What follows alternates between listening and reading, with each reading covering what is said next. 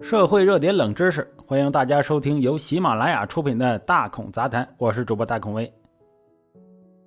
这个很多人呢，嗯，不太知道如何管教孩子，毕竟啊，谁都不是生好几个的啊，很多爸爸妈妈都是生第一个。但是自己力不从心的时候啊，啊，有的人就会想找其他人帮忙啊，找外人管一管孩子，比如说呀。送孩子去什么网瘾学校等等这些行为，就表现出了这种心理。有这么一件关于家长和孩子之间的事儿啊，前几天上了热搜了，我们来一起聊一聊。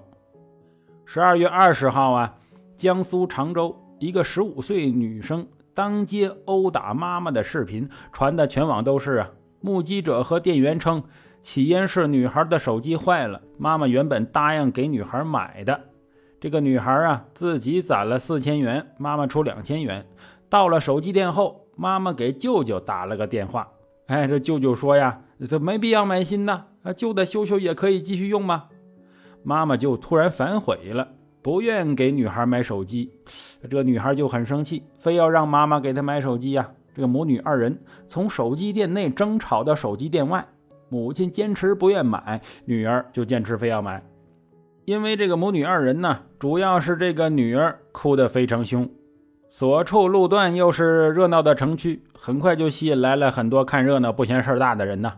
人们纷纷拿出手机啊，录像取证，进行直播，还说呢，这哎，快看呐，啊，妈妈不给女儿买手机，女儿和妈妈这这干起来了。现在这个小孩子啊，好恐怖啊！女儿一看呐，里里外外聚集了这么多人，就催母亲赶紧走。母亲一看，这这聚了这么多人呢，原本推着电动车要走，这突然就停下来不走了。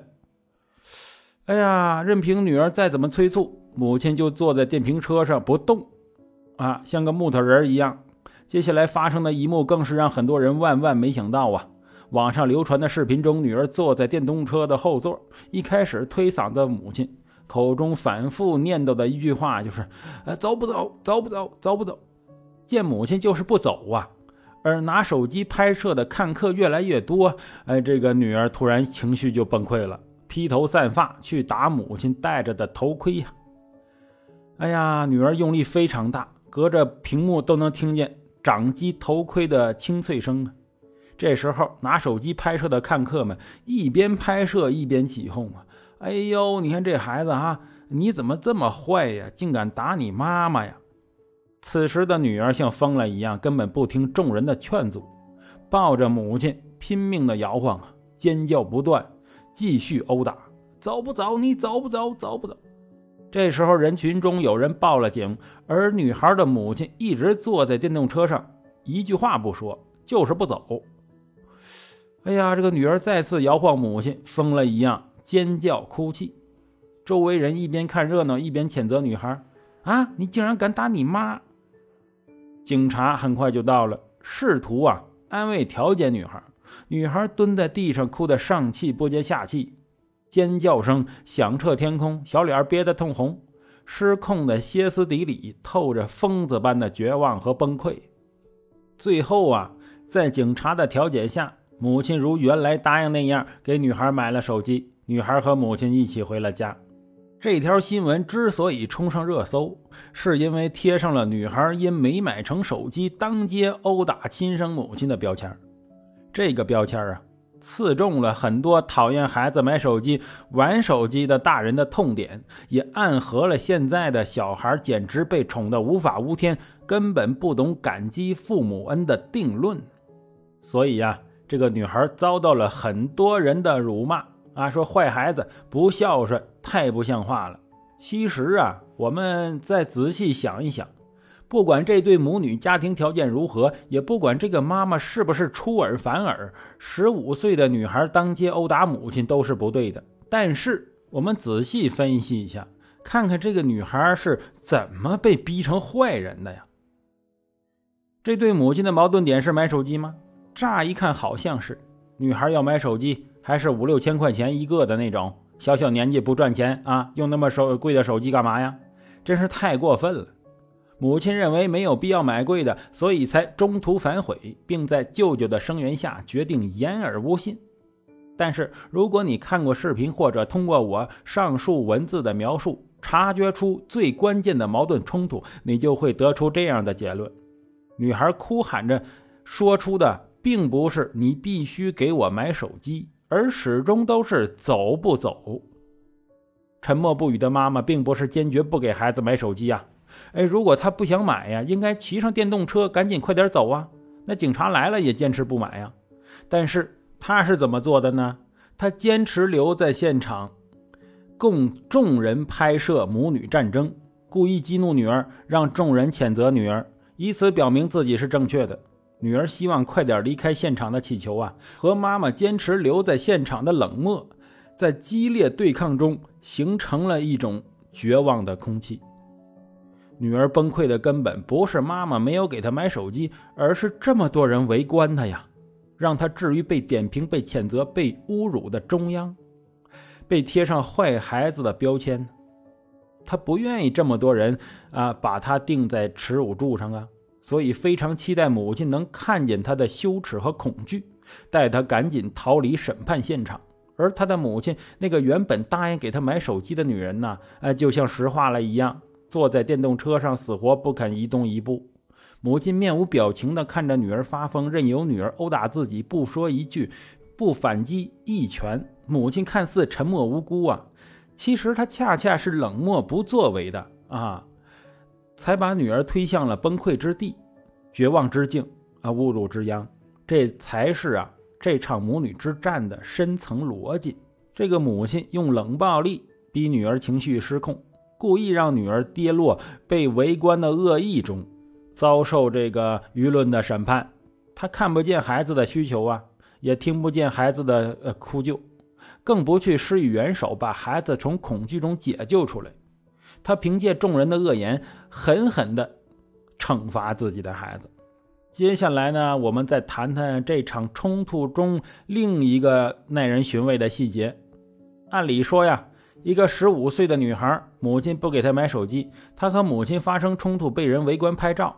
她想逃离这场羞耻的现场，完全可以自己走啊！但她为什么一直停留在原地？哎，哭着推搡妈妈喊走不走呢？自己却迈不动脚步呢？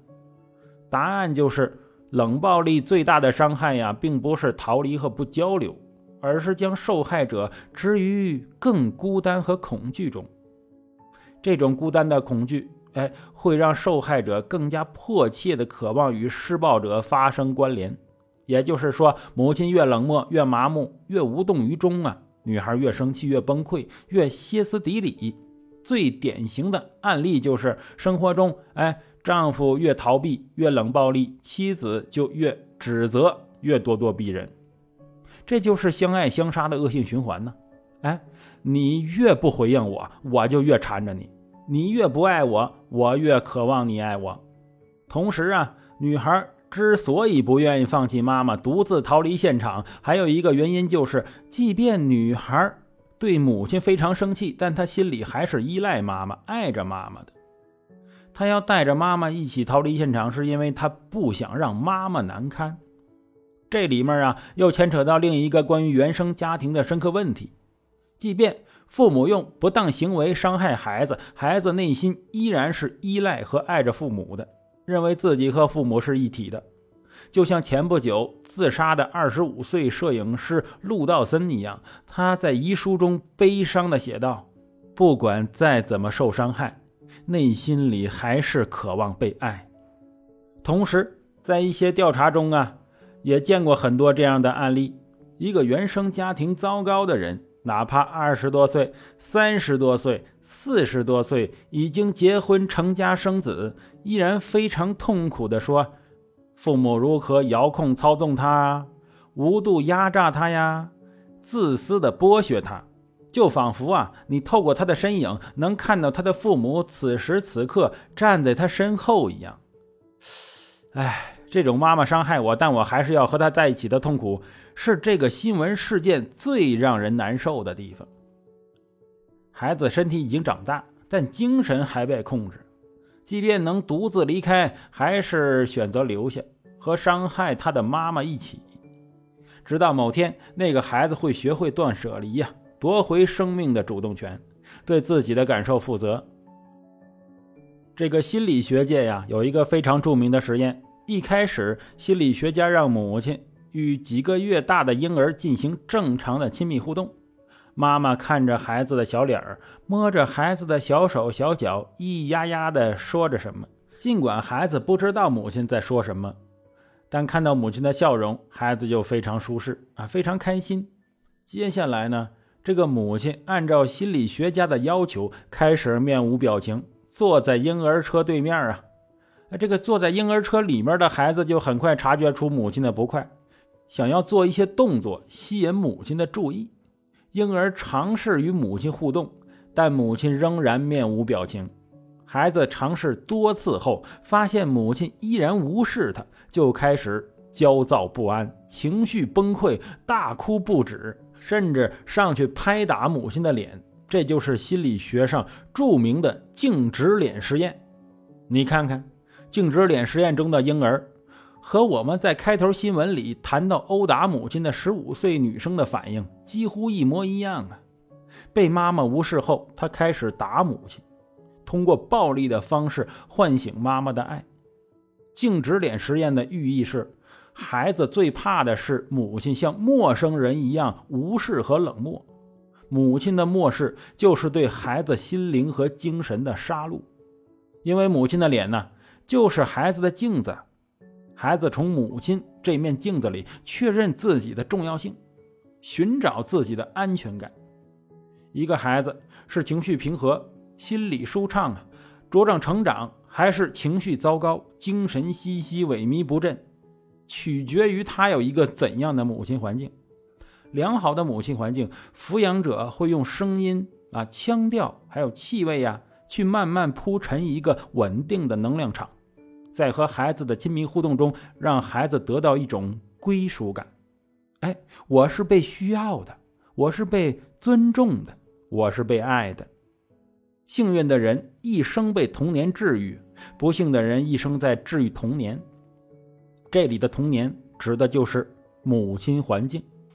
可能啊，最好的教育就是母亲看见孩子的感受，诚实的说出真相，在有限的条件下和孩子一起想办法做到最好，让孩子拥有始终如一的信赖。好了，感谢收听本期的大孔杂谈，我是主播大孔威，喜欢的话请订阅关注，咱们下回再见。